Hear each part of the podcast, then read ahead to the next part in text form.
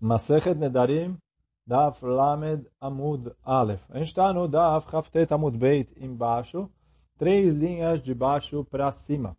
Então, a gente tinha visto lá atrás uma machloket entre o Ula e o Bar Pedá. Quer dizer, quando a pessoa falou que ah, alguma coisa, né, ele falou, essas árvores vão ser kunam, considerado como korban, até que ela vai ser até que ela vai ser cortada. Então, o Barpedá fala aqui, mesmo que ele fizer o pidion uh, antes dela ser cortada, ela volta a ficar kadosh. Por quê? Ele falou isso, que ele falou Katetsu. Em relação a se Ula concorda com isso ou não, uh, é machloket rishonim, como a gente tinha visto no Ran ali, mas o que certeza é discussão entre eles dois é o status depois que elas forem cortadas. De acordo com Ula, na hora que ela foi cortada, a Kedushá foi embora automaticamente, sem precisar fazer nada. E de acordo com o Bar Pedá, ele ainda precisa resgatar ele mais uma vez. Agora vem a Gemara, continua em relação a esse assunto. Conta a Gemara o seguinte, Yativ Rabi Avin beribi. Tinha dois rabinos, Rabi Avin e o Rav Yitzchak beribi, estavam sentados na frente do Rabirmia. E o Rabirmia estava meio dormindo, estava menamnem ali, tipo, cochilando. Ali com uma pequena soneca. E, e, e câmera, eles estavam lá estudando, e o Rabino meio que adormeceu. E aí eles, um deles perguntou para o outro, câmera, de bar de amar pedá, de acordo com a opinião do bar que fala que uma vez que ele uma vez que ele resgatou ela antes de ela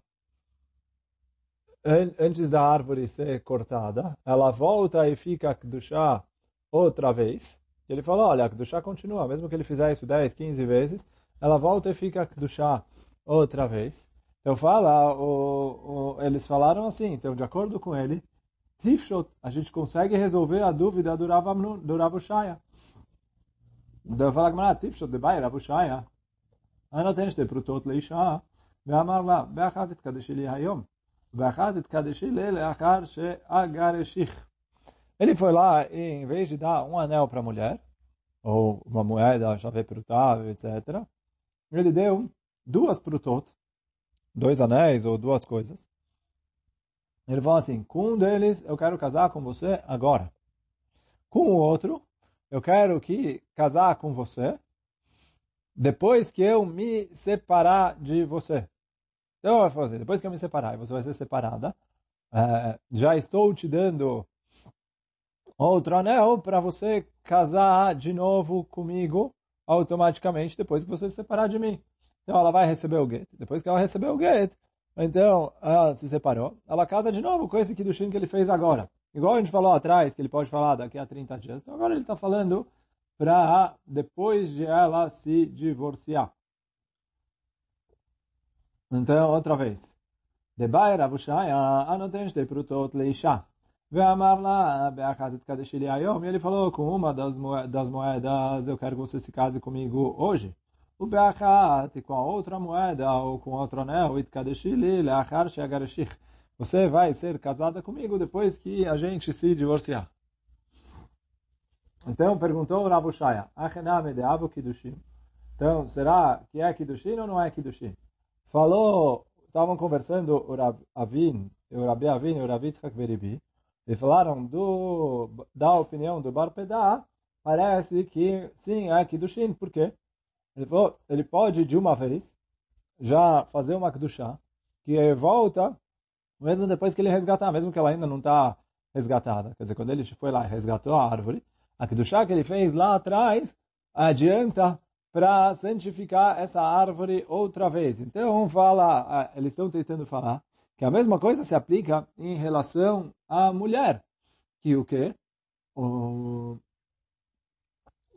o, o Kiddushin, o casamento que ele fez lá atrás, adianta depois que ela se divorciar. Então ele casou a primeira vez, ele está casado com ela. Na hora que ele vai lá e dá o gueto para ela ficar separada, agora vai recair aquele segundo Kiddushin que ele fez lá atrás para ela, da mesma maneira que quando você resgata as árvores, antes delas serem cortadas para o bar elas são consideradas kedushot.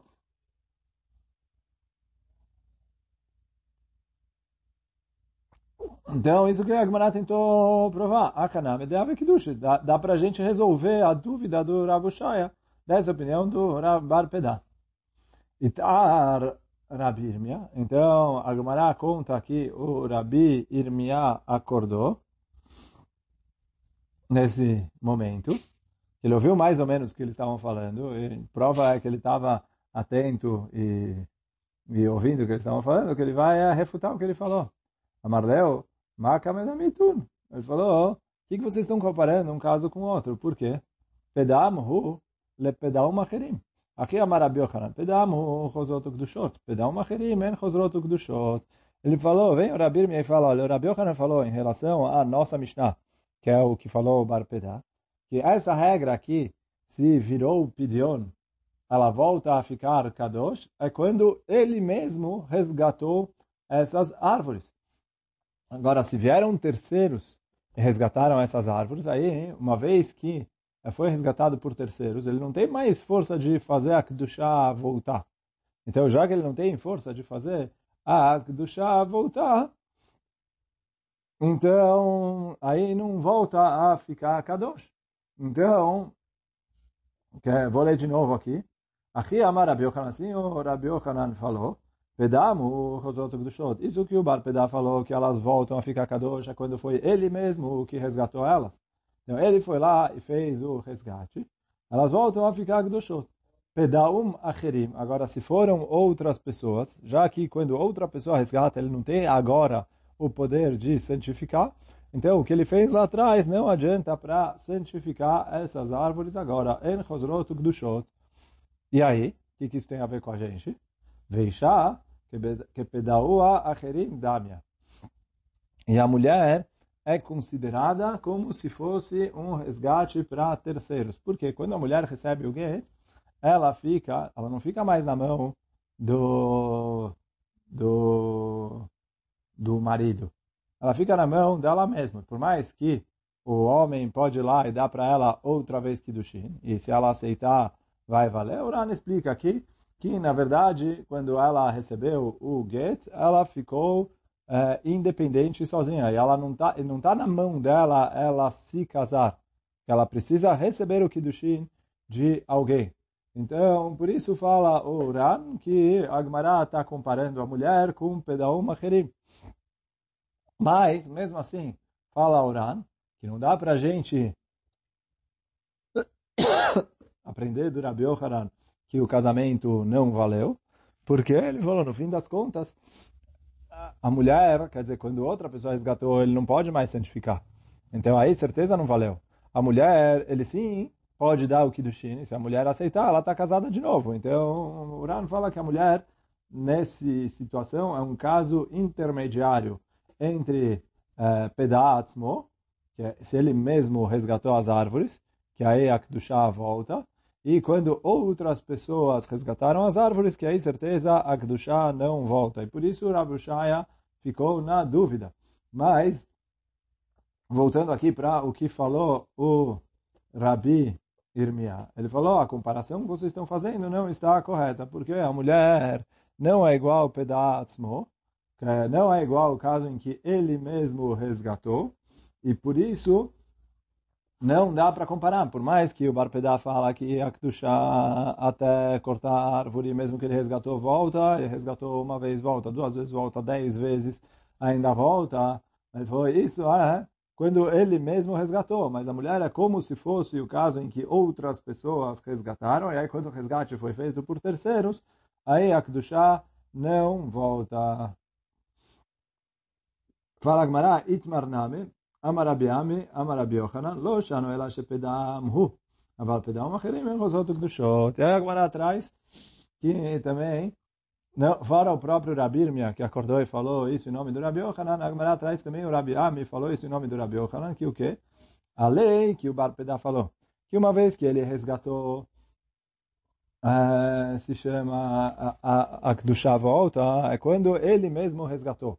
Mas, se quem resgatou foram outras pessoas, aí a Kedushá não volta. E aí, então, isso que é a conclusão da Gemara. E aí, como a gente falou, em nome do Ran, não dá para trazer prova do Barpedá para essa dúvida do Ravushaya, nem para um lado e nem para o outro. A Gemara tentou provar que ela ia estar casada depois de se divorciar, e aí a falou que é diferente, porque quando ele mesmo resgatou, agora ele, uma vez que ele mesmo resgatou, ele tem a força de santificar de novo. Então quando ele fez, uh, santificou lá atrás, eu falo que valeu. Agora, na, na mulher, não depende só dele casar com ela de novo. Depende dela também. Então, por isso, é isso que ele falou lá atrás, mesmo que ela lá atrás aceitou, não necessariamente é válido para agora. E quando outras pessoas resgataram, aí certeza não é válido o que ele fez lá atrás para agora. E aí, quer dizer, isso ficou aqui em relação à Mishnah anterior. Agora, Bezat Hashem, vamos ali para a próxima Mishnah. Então, fala a Mishnah o seguinte. Anoder Yordeaya Mutar Beyoshve Hayabasha. A pessoa que jurou que ele não vai aproveitar de nenhuma pessoa que é Yordeayamos, que viajam pelo mar. Então, fala que ele está proibido nas pessoas que uh, viajam pelo mar fala a Mishnah, né? Ele está proibido nas pessoas que viajam pelo mar e ele está permitido nas pessoas que habitam a terra. Agora, quando ele jurou que ele não vai aproveitar de nenhuma pessoa que habita a terra, então ele está proibido mesmo mesmo entre as pessoas que viajam pelo mar. Por quê?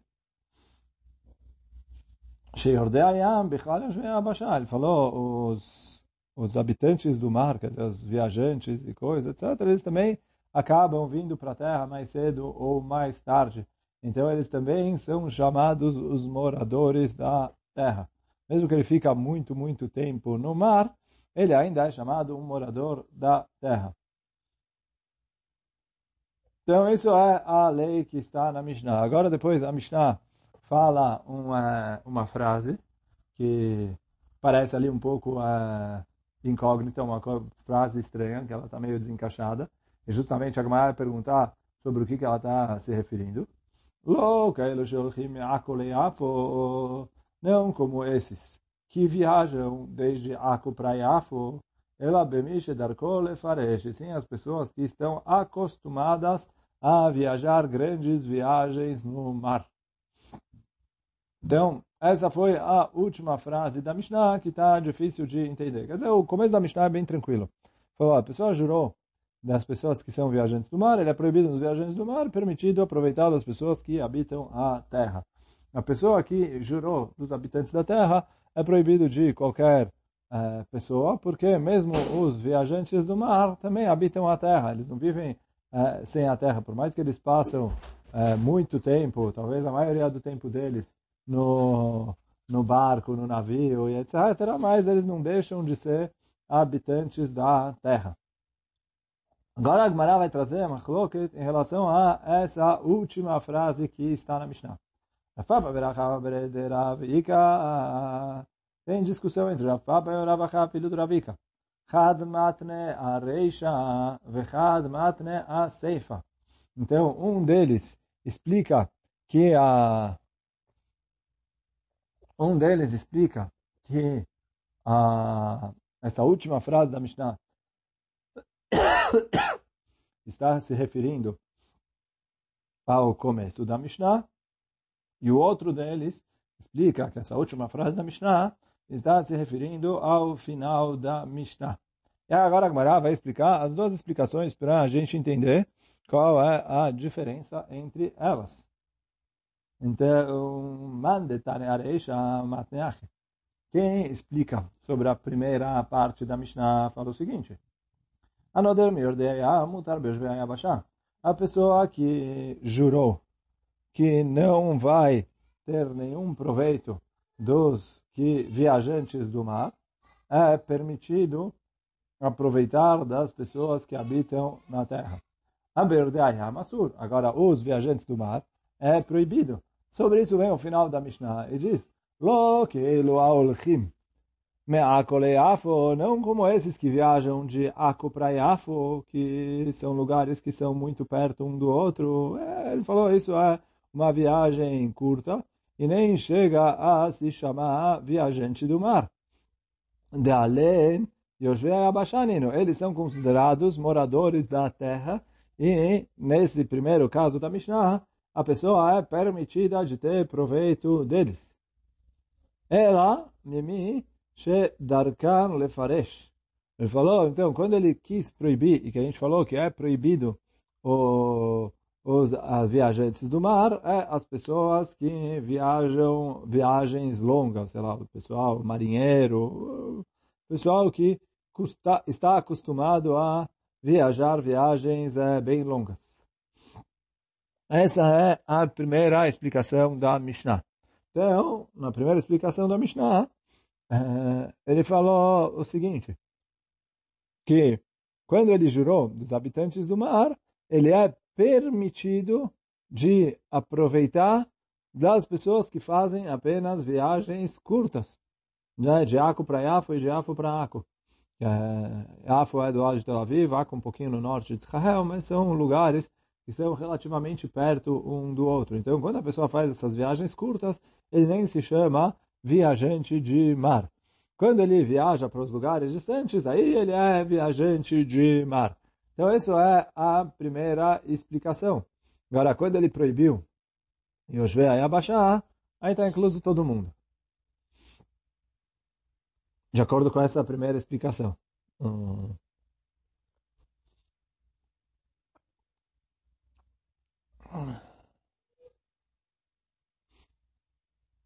O Mandemat Neaseifa, e quem explica que essa última frase da Mishnah está se referindo sobre o final da Mishnah Matneach, ele explica assim, Anoder asur. Então, ele falou, a pessoa que jurou, uh, a pessoa que jurou que, que jurou que não vai aproveitar dos Yoshvei Ayabashá, dos habitantes da, da terra, Asur Beordeayam ele é proibido uh, de aproveitar dos moradores do, dos moradores, dos viajantes no mar. E aí vem a Mishnah e termina. Velo belo bilvad. Ele falou, não vem pensar que só é proibido as pessoas que viajam um pouco pelo mar, que eles ainda são chamados habitantes da terra. Ela afilo bemishe darko O oil vesofo ah, Leavashá Salik, mesmo as pessoas que viajam distantemente para o mar, porque ele falou, oh, no fim das contas, uh, eles acabam uh, voltando para a terra. Então, já que eles acabam voltando para a terra, eles acabam uh, eles acabam sendo também habitantes da terra. Então, quer dizer, o fim da Mishnah veio ensinar para a gente, olha, não pensa falar que quando a Mishnah veio e falou, olha, a pessoa que jurou dos habitantes da terra é proibido só nas pessoas que viajam de Aco para Iafo, eles são terra, quer dizer, por mais que eles vão um pouquinho no mar, mas eles ainda são chamados pessoas da terra. E foi a mesma pessoa que está a maioria do tempo dele no mar e que ele viaja viagens distantes, meses, anos no mar, mesmo assim, ele é chamado de pessoa da terra, porque, bom, no fim das contas, ele sempre saiu da terra e volta para terra. Então, por isso ele é chamado de pessoa da terra. Então, bom, a gente vai ficando por aqui. Baruch Adonai Leolam, Amém Amém. Chazak Baruch para todo mundo.